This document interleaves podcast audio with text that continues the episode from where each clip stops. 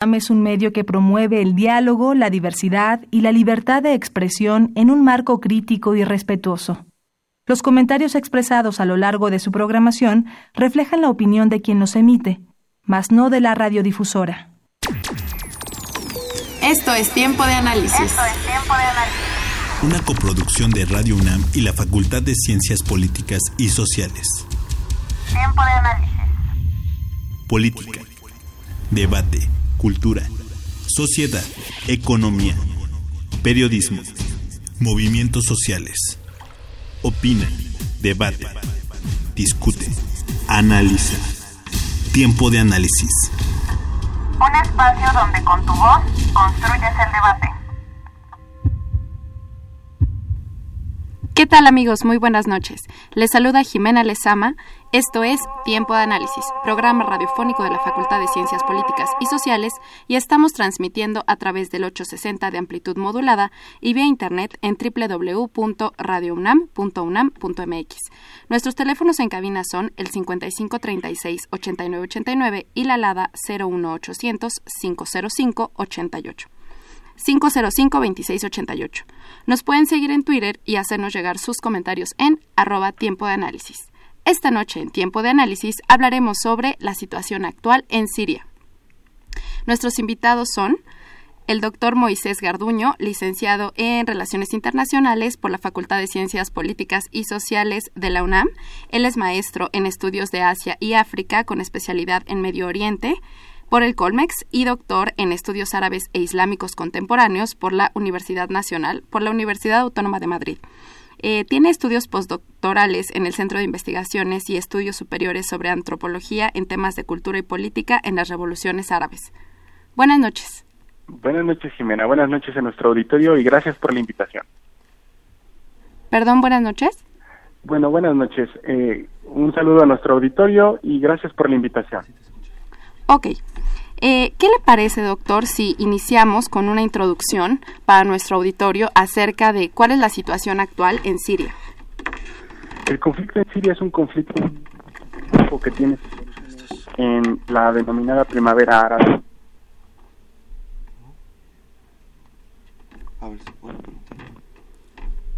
Bien.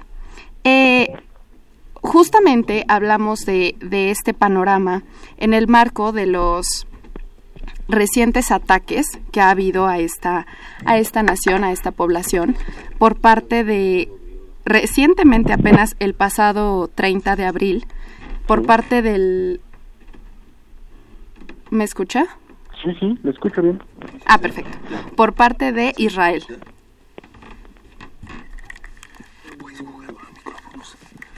Mire, la intervención... Ah, Bien.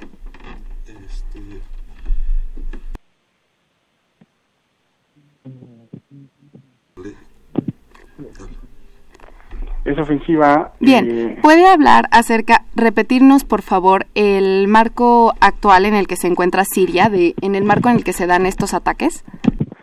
Sí, el marco se da justamente en, en donde el régimen de Bashar al-Assad había estado ya recuperando más del 85% del territorio nacional del país en un ámbito en el que pues le convenía totalmente a sus aliados Irán, Hezbollah, Rusia hacer prácticamente un proceso de unidad eh, política un poco también para ir pues distensando la, la situación militar en el terreno frente a lo que estaba haciendo la oposición siria, particularmente el grupo Fatah Shams, antes conocido como el Frente al-Nusra.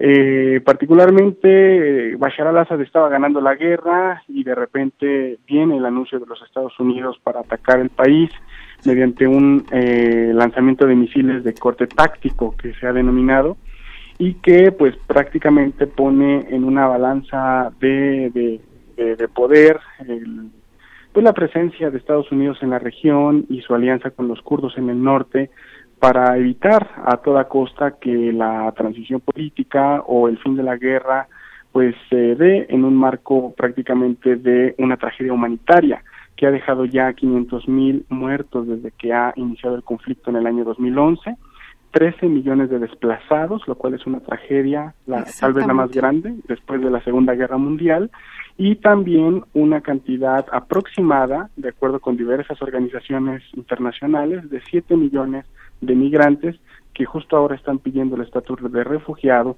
en algunos países de Medio Oriente, particularmente en Turquía, y otros cerca de 350 mil en Europa, particularmente en Alemania, ¿no? Entonces, ese es más o menos el marco en el que se da este ataque, un marco de tragedia humanitaria, pero también de alto nivel de eh, perseverancia y de, y de victorias militares por parte del régimen de Bashar al-Assad.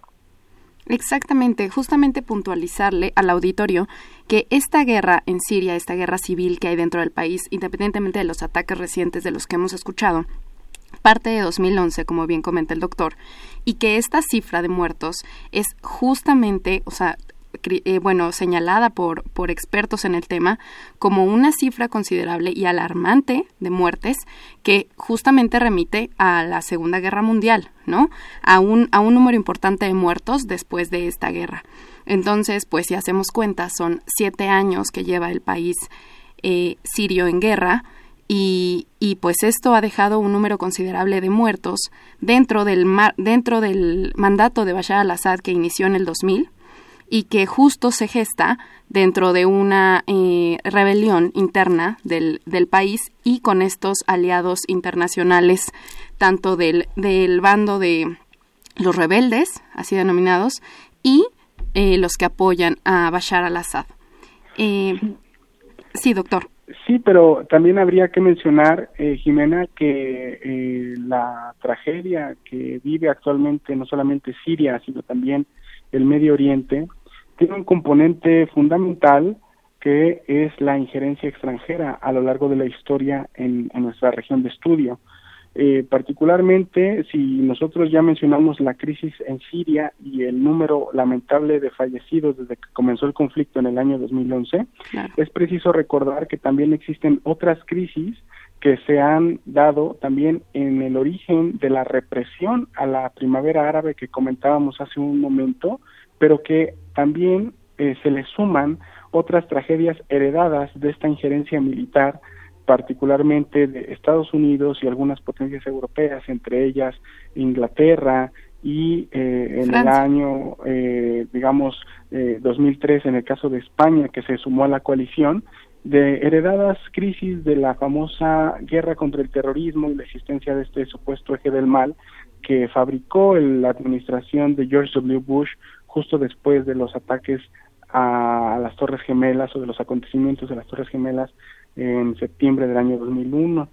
Eh, si nosotros sumamos, por ejemplo, la crisis en Irak, la crisis que vive Afganistán, que desde ese año 2001, si contamos, ya lleva 17 años en guerra, pasando por las administraciones de George W. Bush, las dos administraciones de Obama y lo que tenemos ahora, lo que llevamos de la administración Trump, y a esa hay que sumarle la crisis que dejó obviamente la intervención y ocupación militar de Irak desde el año 2003 cuando se derrocó a Saddam Hussein, causando una serie también de migrantes, de desplazados y de personas eh, fallecidas por estas intervenciones extranjeras, generando un vacío de poder que hay que sumarlo lamentablemente a lo que está ocurriendo en Siria.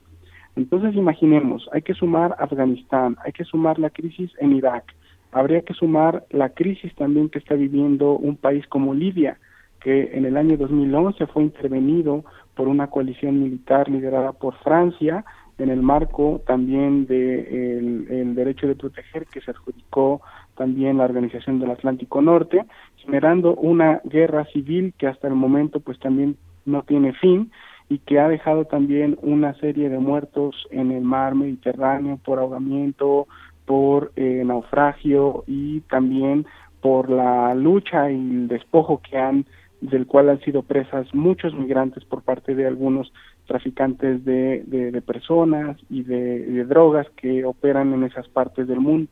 Entonces, si lo vemos en un marco más amplio, lo que estamos experimentando en Siria tiene que ver con una fuerte crisis política, social y humanitaria que está viviendo todo el Medio Oriente y que tiene que empezar a contarse, al menos desde la intervención militar de Irak y Afganistán por parte de Estados Unidos en el año 2001 y que se viene arrastrando hasta el episodio más trágico que tenemos hoy en día, que es el sirio, y luego también el yemení, que es una guerra que inició en el año 2015 mediante una injerencia de Arabia Saudita que ve esa, ese conflicto como una amenaza a su seguridad nacional y entonces pues vemos un panorama justamente lleno de, de tragedia, de caos y donde al final de cuentas eh, la, la, mayor parte del de, precio que se paga lo pagan los habitantes de esos países que acabamos de mencionar.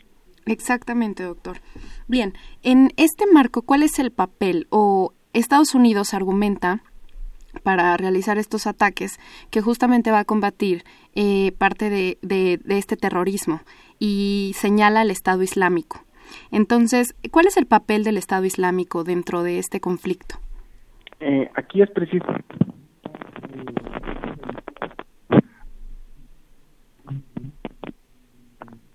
Eh, más o menos ¿Perdón? Que hay que hacer una, una revisión del origen que tenemos sobre esta organización que ha perdido poder, pero que todavía sigue operando en algunas partes de nuestra región de estudio. Para analizar el papel del Estado Islámico y la lucha que se va a dar entre todos los actores involucrados y esta organización, es preciso remontarnos justamente a la invasión y ocupación de Irak en el año 2003, donde cuando Estados Unidos invade y derroca a Saddam Hussein, cerca de un millón o aproximadamente un millón de personas pertenecientes al partido Baas o partido Baath del que militaba Saddam Hussein quedan eh, prácticamente a la deriva en medio de un vacío de poder generado por una ley implementada por Estados Unidos en aquel momento denominada la ley de desbasificación. Esto significó que todas las personas que colaboraban con Saddam Hussein, parte de este partido, entraron en un proceso de criminalización que les obligó a ser perseguidos y a, eh, encontrar refugio en muchas partes eh, desérticas de la provincia de Al-Anbar, en Irak, eh, encontrando algunos aliados que iban a estar en contra de esta ocupación y presencia norteamericana en aquel país árabe.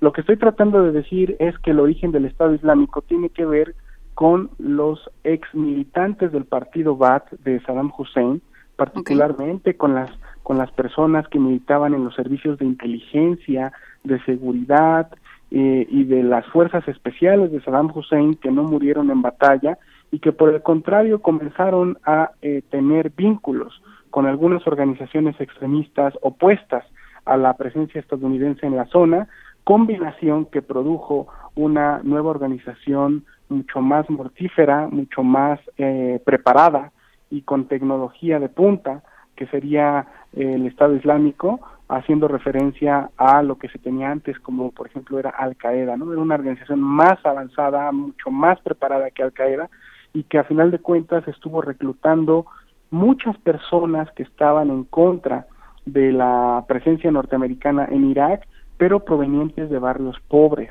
provenientes de clases sociales humildes que tenían que escoger entre la migración a otros países aledaños. En aquel momento era Siria el destino de, de muchos migrantes iraquíes o prácticamente estar a merced de un gobierno títere de los Estados Unidos, como fue el gobierno de, de Yalal Talabani por un momento y después de Nur al-Maliki en el caso iraquí, o una tercera opción que era justamente reclutarse en las filas de organizaciones como el Estado Islámico. Esto hizo, por ejemplo, que la organización tuviera una amplia base social y que con esto se fuera eh, expandiendo a lo largo del norte de Irak, haciéndose eh, de dinero y de muchos recursos, particularmente recursos petroleros en una zona del norte, cuando se tome la, ciudad, la segunda ciudad más importante de Irak, que era después de Bagdad, que va a ser Mosul. Ese fue el auge del Estado Islámico y estamos hablando prácticamente de un proceso que llevó desde el año 2004-2005 hasta prácticamente el año 2013-2014, que es cuando la organización se devela públicamente, pero que detrás de, de, ese develo público pues ya había varios años de experiencia en el terreno y de organización en contra de Estados Unidos y del gobierno iraquí. Esa organización va a dar muchos problemas porque cuando pase a la frontera de Siria, todos los países eh, con intereses en Siria van a decir que van a entrar a Siria para eh, eh, terminar con el Estado Islámico. Entonces, en ese sentido, el papel que va a tener esta organización tan poderosa, cuyo origen ya mencionamos, va a ser uno de una especie de comodín en el cual cuando vean los Estados Unidos un interés por entrar a Siria, aunque sea de manera táctica, como lo han hecho las administraciones de Obama y de, Trump, lo haga en el nombre del ataque al terrorismo del Estado Islámico. Exactamente. lo, mismo va a ser Rusia, aunque sabemos que el interés de Estados Unidos sea tratar de derrocar a Bashar al-Assad y el interés ruso sea mantener a Bashar al-Assad en el gobierno de Siria, las narrativas que se van a enfrentar en la esfera pública transnacional van a defender que la intervención militar, la presencia militar en el terreno de Siria va a ser en el nombre al, al, al, en, nombre del de la paz de, la paz y de la lucha contra el terrorismo que representaba el Estado Islámico. Entonces, en ese sentido, el Estado Islámico va a ser un comodín,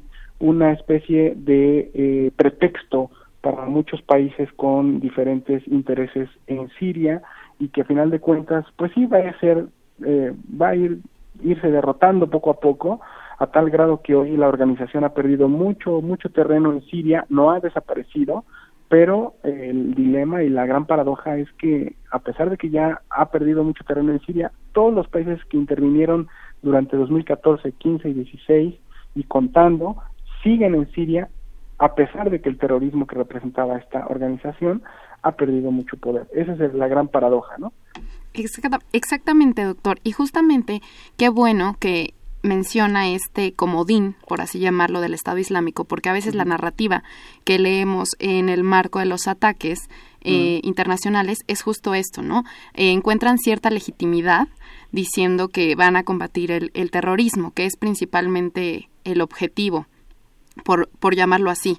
Pero justo vemos que tanto Estados Unidos como Rusia, que son las dos grandes potencias que, que se enfrentan y que apoyan de bandos contrarios a Siria, tienen intereses más allá de combatir al Estado Islámico o al terrorismo, ¿no?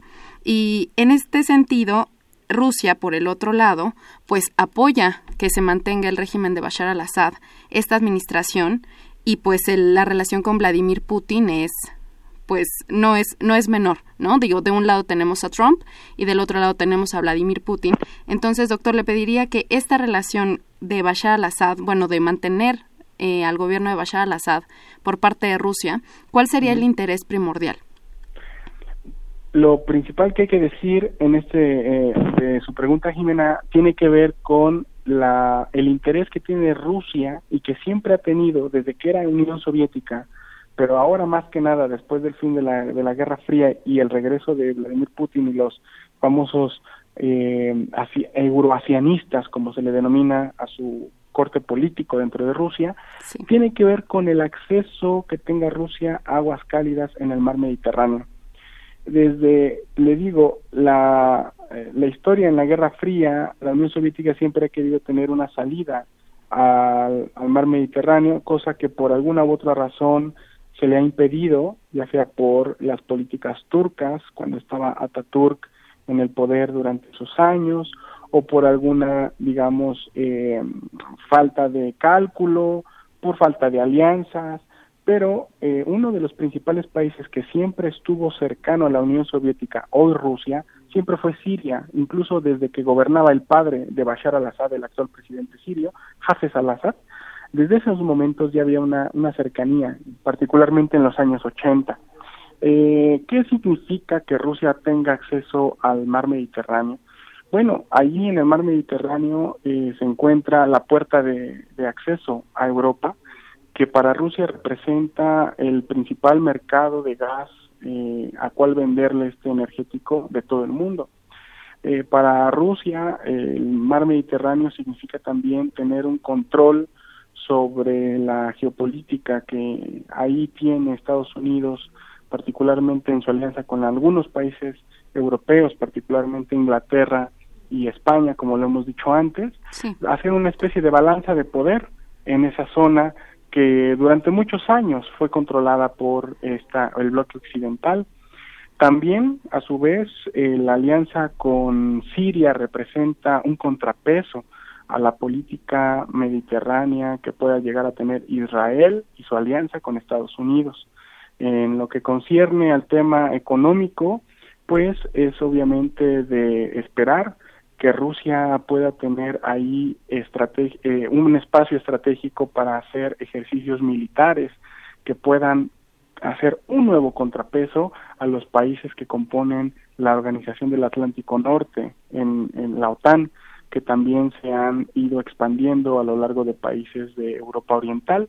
Todo esto representa el mar Mediterráneo y el acceso que le dan a Rusia al mar Mediterráneo a partir de una base militar en la zona de la Taquia, eh, la base de Tartus, que es la base militar más grande que tiene Rusia en la zona, pues se da a través de la alianza que tiene con Bashar al-Assad y que eh, prácticamente pues a los dos les conviene tener esa alianza porque Bashar al-Assad cobra una renta por ese, ese espacio, aparte de que la seguridad de Bashar al-Assad pues ha estado garantizada por eh, la alianza con Rusia, que desde que entró al conflicto prácticamente no ha dejado de blindar los cielos de Siria. Si podemos decir que Bashar al-Assad sigue en el poder, pues es gracias a dos componentes fundamentales. El primero, pues ya lo dijimos, la fortaleza aérea que le ha brindado Rusia y también, por otro lado, el apoyo logístico en el terreno por parte de fuerzas militares iraníes, que han sido el otro componente fundamental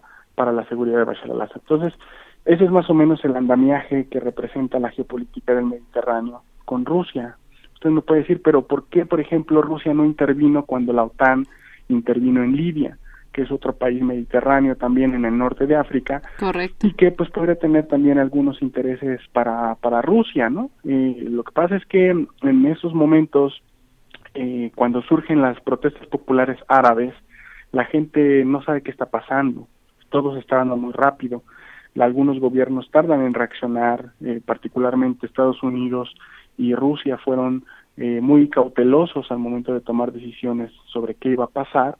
Y eh, desde mi punto de vista lo que hizo Rusia fue dejar que Francia se encargara del terreno que estaba del terreno libio porque Rusia tenía tres escenarios mucho más importantes en términos estratégicos para reaccionar militarmente y políticamente, a saber la península de Crimea, lo que estaba ocurriendo directamente en Ucrania y lo que había pasado después de la Revolución Naranja, etcétera.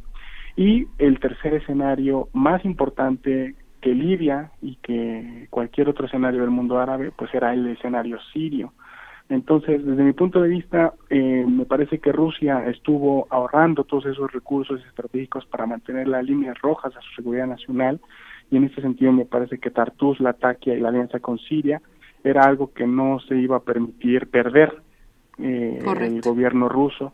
Y la evidencia para mi argumento pues radica en que hasta la fecha y pese a la injerencia de otros países como Turquía, como el mismo Estados Unidos, como lo vimos con Trump y los misiles, la injerencia de algunos grupos eh, proxy, como les llaman, o guerras por encargo, como al-Nusra o el mismo ejército libre sirio financiados por Arabia Saudí o Qatar, Pese a todos estos actores involucrados en el terreno sirio, el gobierno ruso no ha dejado de apoyar a Bashar al-Assad por lo que representa eh, la alianza con Siria, el acceso al mar Mediterráneo y sobre todo algo muy importante, que es la reconstrucción de Siria y lo que puede venir después de todos estos años de guerra en el terreno de la infraestructura, las carreteras, lo que tiene que ver con los ductos, plantas de electricidad, a servicios de agua, todo eso que al final de una guerra lamentablemente eh, se ve como un negocio para los países que han estado invirtiendo en la defensa de ese territorio. Correcto. Pues regresamos a seguir hablando de la situación actual en Siria. Nos vamos a una cápsula del Centro de Estudios Europeos y regresamos a tiempo de análisis.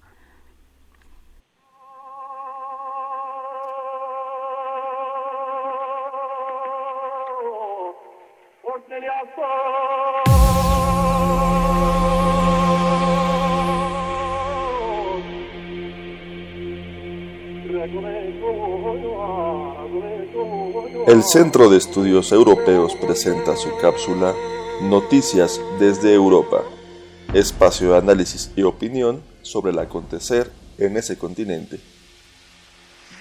Los ojos de Europa están posados sobre la República Armenia, que a 100 años del genocidio perpetrado por el Imperio Otomano está en crisis política. La renuncia del primer ministro Serge Sergian, envuelto en escándalos y un gran desprestigio político, ha abierto la puerta para una serie de manifestaciones populares y riesgo de ingobernabilidad. Sobre el desarrollo de los acontecimientos y futuras consecuencias, escucharemos el comentario del coordinador del Centro de Estudios Europeos, Damaso Morales. Armenia está en medio de una gran crisis política derivada de la renuncia de su primer ministro Serge Sargsyan. En las calles de la capital, Ereván, Así como en otras importantes ciudades, la población ha salido a las calles a manifestarse día y noche, hartos de la corrupción y la pobreza. En un intento por ampliar su permanencia en el poder, Sargsyan había logrado modificar la constitución para pasar de presidente a primer ministro aún con mayores poderes. El líder de la oposición, Nikol Pashinyan, con una minoría de apenas nueve asientos de los 105 que forman el Parlamento armenio, ha logrado capitalizar las manifestaciones populares en ese país. De acuerdo al procedimiento constitucional, el Parlamento tiene siete días para elegir al primer ministro. La fecha que se cumple este primero de mayo señala al propio opositor, Pashinyan, como el candidato más viable a ocupar la primera magistratura al haber logrado un consenso de la oposición. Sin embargo, aún le faltan seis votos para lograr la mayoría constitucional de 53. El escenario se complica porque tales votos deberán provenir del partido derrocado. De no lograrse la mayoría, deberá llevarse a cabo en siete días una nueva votación en el Parlamento y de no alcanzarla, entonces se deberán celebrar elecciones generales a los 45 días. Este escenario, acusa el opositor Pachinian, sería un acto truculento del Partido, Revolución, del Partido Republicano para mantenerse en el poder. Además, se corre el grave riesgo de mayor encono social que puede derivar en movilizaciones violentas. Hay que recordar que en estos días han habido detenidos y la inestabilidad político-social ha motivado expresiones de preocupación en Europa y los Estados Unidos. Si todo concurre como está previsto hoy, ya tendríamos en Pashinyan al primer ministro. Él tendría que llamar a elecciones para legitimar su posición y conducir certeras políticas de combate a la corrupción y a la pobreza. A nivel internacional, Armenia forma parte de la organización del Tratado de Seguridad Colectiva que lidera Rusia. De hecho, este país mantiene bases militares en Armenia y de algún modo se ha convertido en garante de su soberanía ante las amenazas turcas y de Azerbaiyán por recuperar territorios reclamados. Además, Armenia también es miembro de la Unión Económica Eurasiática encabezada por Moscú. Pashinyan ha mantenido desde la oposición una tendencia liberal y pro-occidental. Ha manifestado su voluntad de mayor acercamiento a la Unión Europea.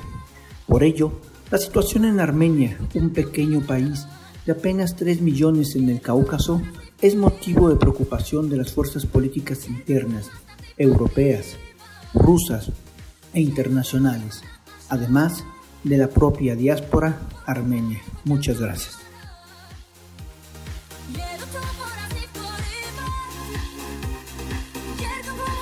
Mi nombre es Carlos Correa. Continúa escuchando Tiempo de Análisis. Bien amigos, regresamos a hablar sobre la situación actual en Siria. Les recomiendo o les recuerdo que nuestros teléfonos en cabina son el 55 36 89 89 y la LADA 01800 505 26 88. También pueden hacernos llegar sus comentarios y seguirnos en arroba tiempo análisis vía Twitter. Bien, eh, doctor, le quería hacer el comentario de una, eh, más bien, de lo que percibimos a veces a través de la, desde Occidente, la visión que se tiene sobre Bashar al-Assad, en donde se le señala como un genocida. Me parece que la palabra es bastante fuerte y por eso la pongo a su consideración. ¿Usted qué nos podría decir al respecto?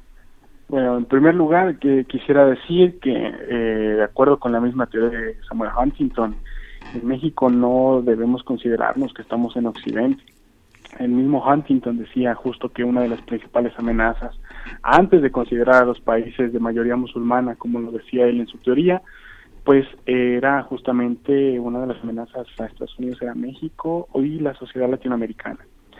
En una teoría muy fácil de criticar, en el sentido de que es muy eh, eh, sesgada y generalista, pero por ahí podemos empezar. Entonces, la visión que nosotros tenemos no es de, carácter occidental, aunque podría decirse que es occidentalizada, en el, sentido en el que estamos influenciados por eh, unas narrativas provenientes de eh, diferentes regiones conservadoras, de actores de diferentes formas de pensar provenientes de Estados Unidos, Europa Occidental, y eh, algunos también en, en Asia, pero sobre todo, particularmente en Estados Unidos y Europa Occidental. Nosotros revisamos las fuentes cuando vamos al periódico, particularmente de aquellos, de aquellos, eh, aquellas narrativas provenientes de periódicos muy importantes en Europa y Estados Unidos, y esto, pues, por supuesto, requiere que nosotros creemos una versión y una descripción, análisis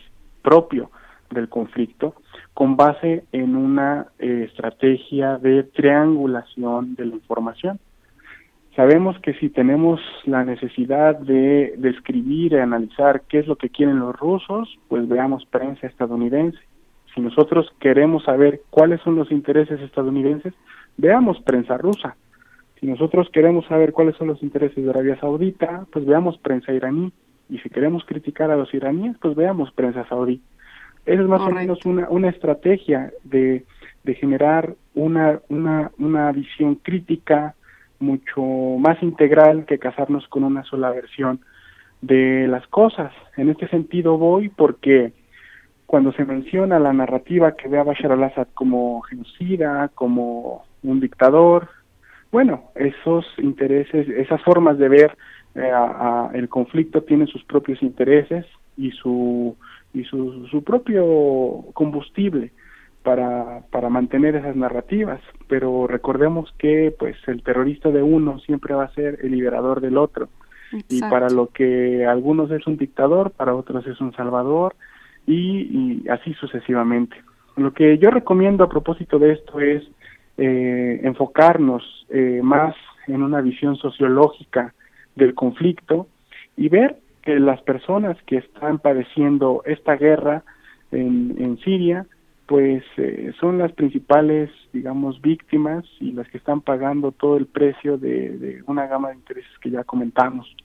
Me parece que esta guerra no es una guerra de los sirios, me parece que es una guerra en el territorio de los sirios y que en ese sentido podremos eh, poner básicamente un, argumento que podría haber a la población siria con su complejo mosaico étnico, confesional, e ideológico que tiene ese, ese, esa, esa sociedad, pues podemos decir que está prácticamente entre una especie de tiranía interna, porque ha habido prácticas autoritarias de Bashar al-Assad, pero que esa descripción no caiga en una apología de la injerencia extranjera.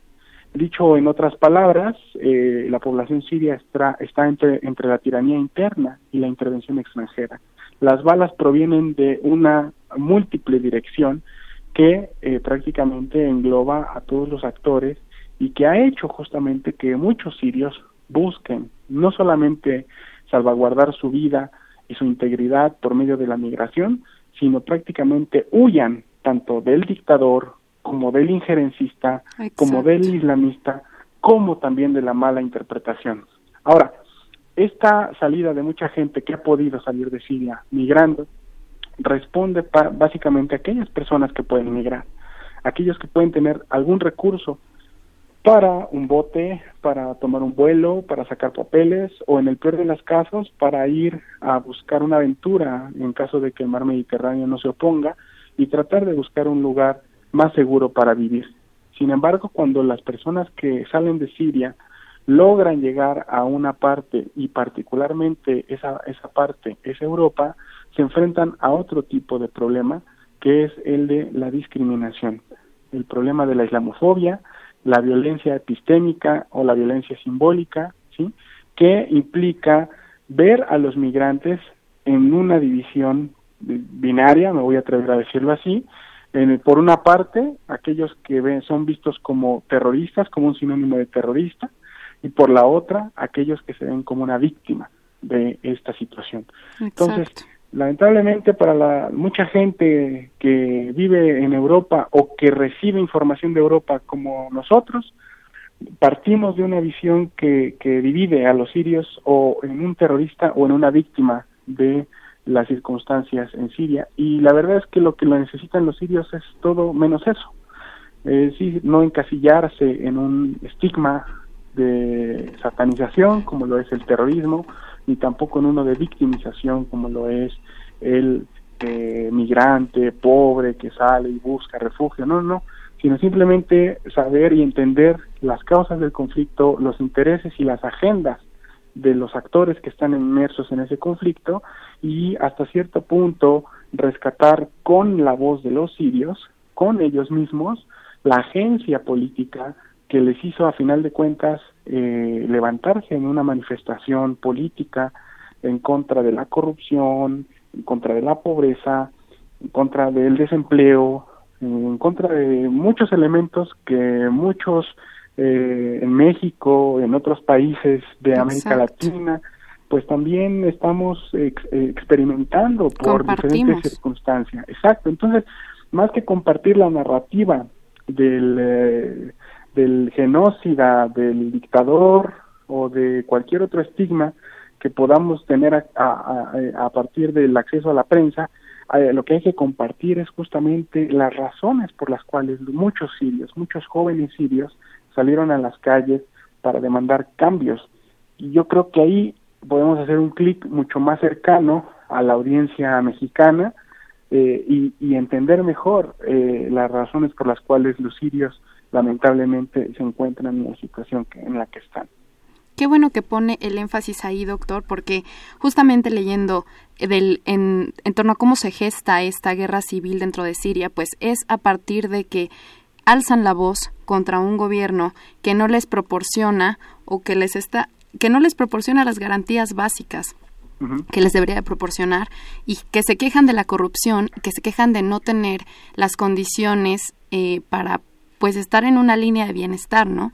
Y eso nos suena o nos hace clic, como usted menciona, aquí en México, porque más allá de, de, como usted dice, estigmatizar o de juzgar o de ponernos desde eh, la perspectiva de un juez, ¿no? A decir si está bien o mal el actuar de, de los sirios, entender y hacer un clic en común, que tenemos varias eh, situaciones compartidas, desgraciadamente, y ver que no es eh, verlos desde el lado de un terrorista o desde el lado de una víctima, sino entender su postura en este sentido que nosotros también vivimos y compartimos desgraciadamente estas eh, pues situaciones o condiciones aquí en México.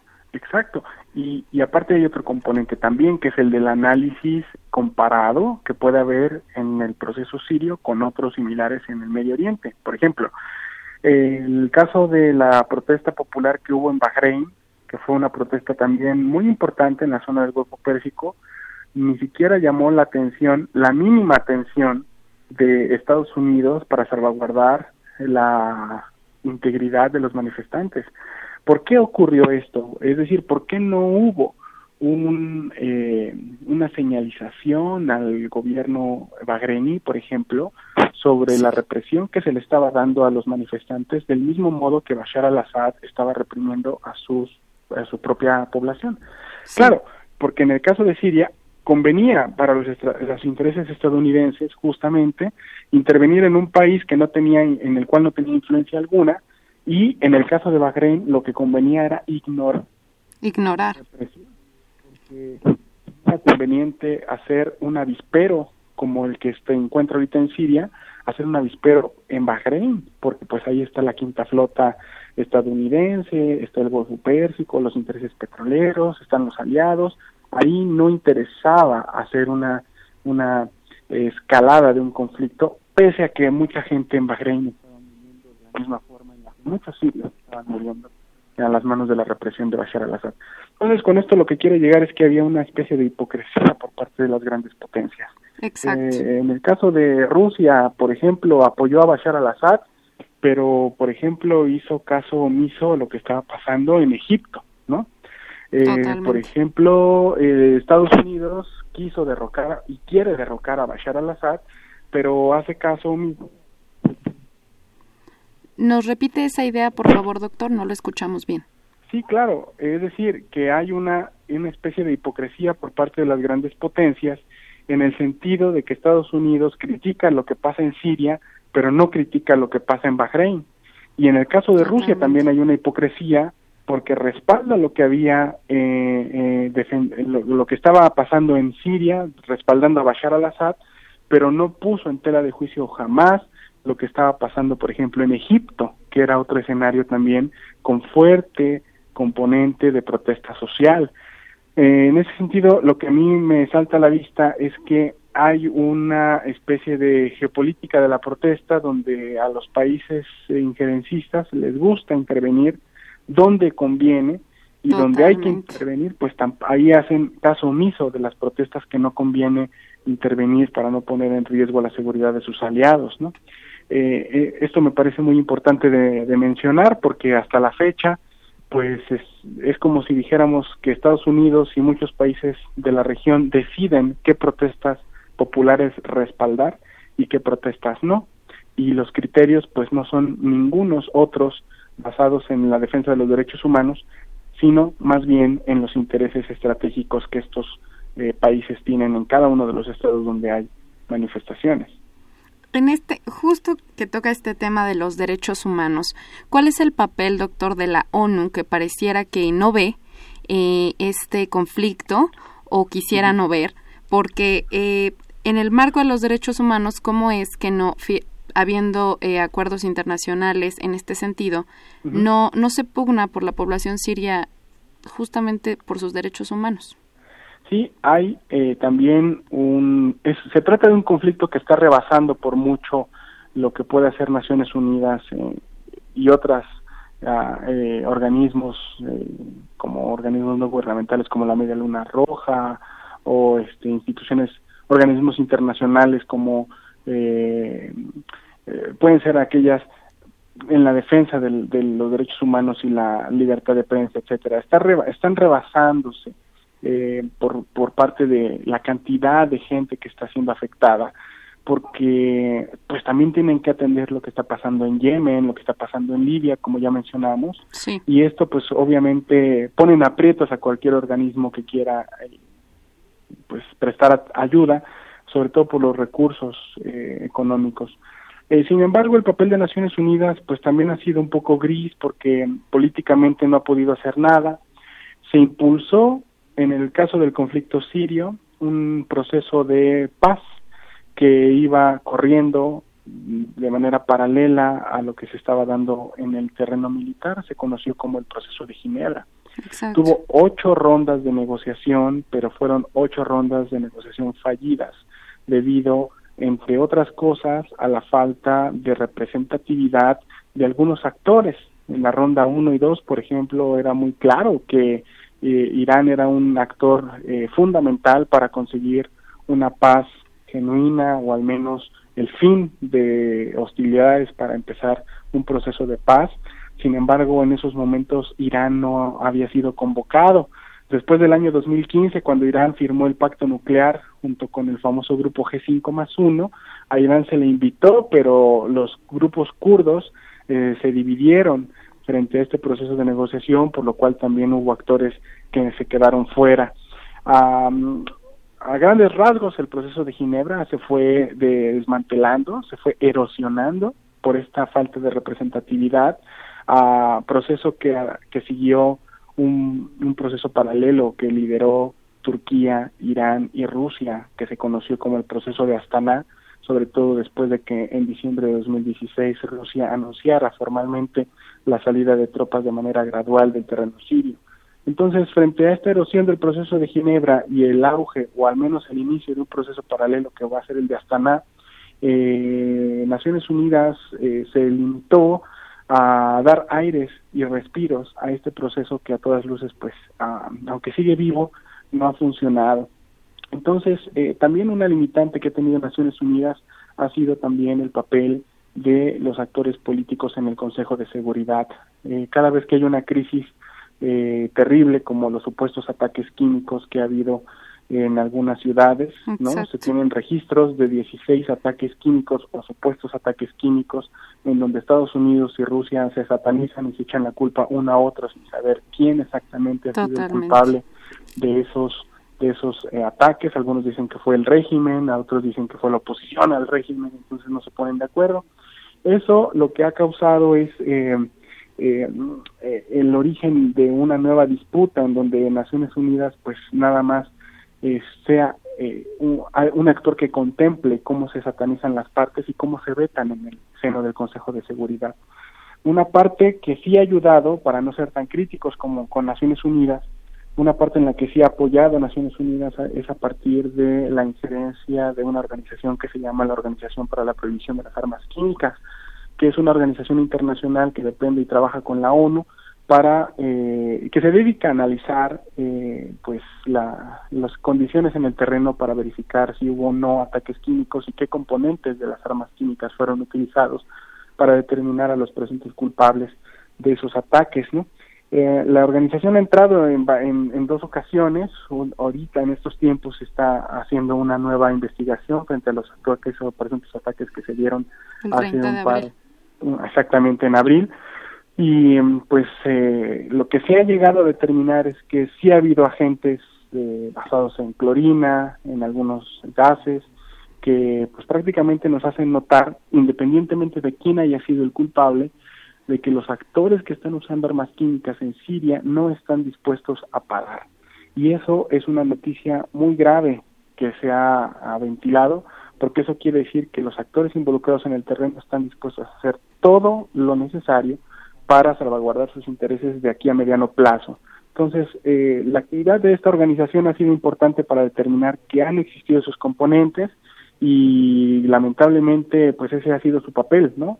Yo también quisiera hablar de un proceso, de un, de un, un papel más determinante por parte de Naciones Unidas, el inicio de un proceso de paz genuino, una transición política, eh, elecciones, etcétera, pero esto ha sido imposible debido a, los diferentes y encontrados intereses de estos actores y a la limitación que tiene la misma organización, sobre todo en el terreno del el Consejo de Seguridad.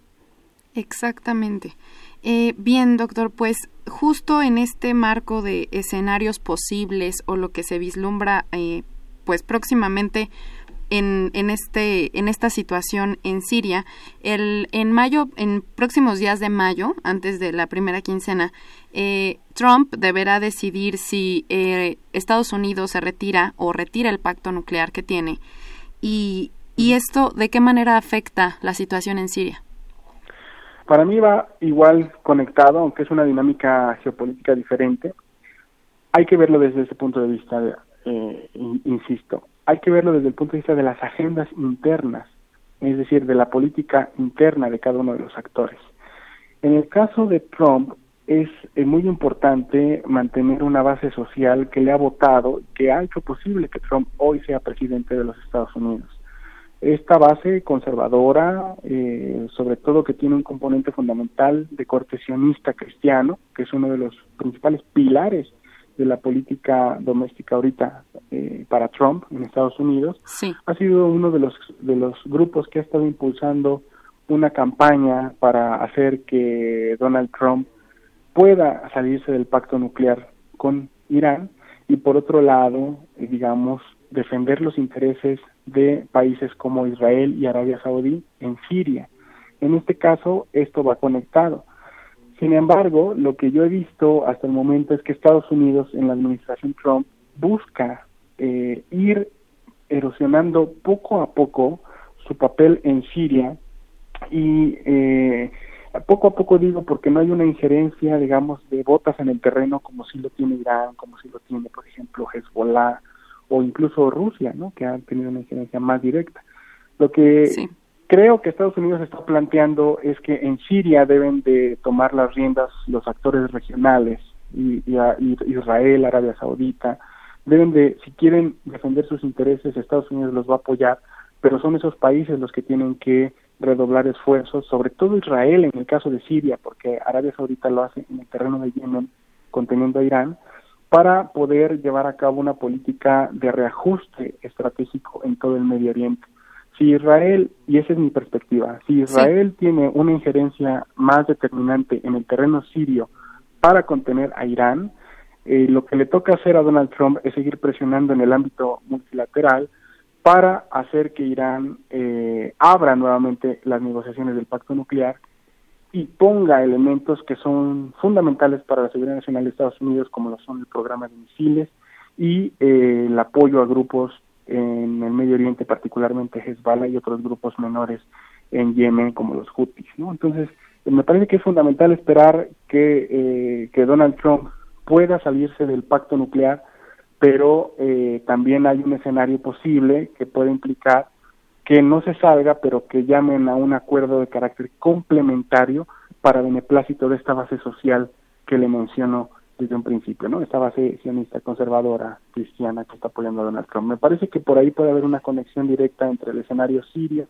y el escenario del pacto nuclear, pero eh, lamentablemente mientras eso llega, vamos a estar eh, todavía observando diferentes escenarios de guerra, digamos, eh, de baja intensidad, como se le denomina, con ataques como los que hemos visto de Israel, con ataques de injerencia como los que hemos visto en Turquía cuando entró en Afrin y esto, insisto, el gran problema es que la gente en Siria lo seguirá pagando. Bien, eh, pues agradecemos a Cristina López de Metepec, del Estado de México, por su llamada y le, le, preguntamos acerca de otra llamada que es de Esperanza Monroy, de la delegación Tlalpan, en la que le pide o le pregunta si nos puede recomendar algún libro para entender mejor lo que sucede en Siria. Sí, claro, hay eh, varios textos a propósito que pueden encontrar en, en, cadenas de internet. Hay un autor, más que libros les puedo mencionar autores, porque tienen una amplia obra sobre Siria. Ignacio Álvarez Osorio, de la Universidad de Alicante, ¿no? Les puedo recomendar, recomendar la, el texto de Gilbert Ashkar, que se llama el, texto se llama The People Want, uh, Radical Exploration of Arab Revolutions, es uno de sus grandes textos. El texto por excelencia que se suele eh, tomar para entrar a Siria es el de las relaciones exteriores de Siria, eh, coordinado por el doctor Luis Mesa del Monte, que eh, ha sido uno de los grandes pilares en los estudios de Medio Oriente aquí en México, y también, por supuesto, los, los textos de páginas de internet de obviamente periodistas muy importantes que han estado sacando información fresca y relevante, total, totalmente fresca y, muy importante para el conflicto, como lo son Patrick Cockburn y también eh, Simon Hirsch, que es otro de los eh, eh, periodistas que se suman al trabajo, por ejemplo, hecho por Robert Fisk, que han sido eh, personas que han sacado mucha información para seguir el, la situación más allá de las narrativas occidentales que criticamos en el programa, ¿no? Entonces me parece que esos son textos o autores cuyos textos pueden ser importantes para ir siguiendo el conflicto. Bien, doctor, pues le agradezco mucho esta plática que tuvimos en torno a la situación actual en Siria y pues le agradezco también a nuestro auditorio que nos haya sintonizado esta noche en tiempo de análisis. Les repito que estuvo en la cabina de operación Humberto Sánchez Castrejón. Este programa es producido por la Coordinación de Extensión Universitaria de la Facultad de Ciencias Políticas y Sociales, dirigida por Luciano Mendoza. En la coordinación de producción estuvo Guillermo Edgar Perucho, en asistente de producción Carlos Correa, en la producción de cápsulas y montaje Jessica Gutiérrez y Osiel Segundo, en continuidad Tania Nicanor. Muchas gracias, doctor. Gracias a ustedes, Jimena. Un abrazo al auditorio y muy buenas noches. Gracias por la invitación. Buenas noches. Se despide de ustedes Jimena Lezama. Esto fue Tiempo de Análisis. Una coproducción de Radio UNAM y la Facultad de Ciencias Políticas y Sociales. Tiempo de Análisis. Política. Debate. Cultura. Sociedad. Economía. Periodismo. Movimientos sociales opina, debate, discute, analiza. Tiempo de análisis. Un espacio donde con tu voz construyes el debate.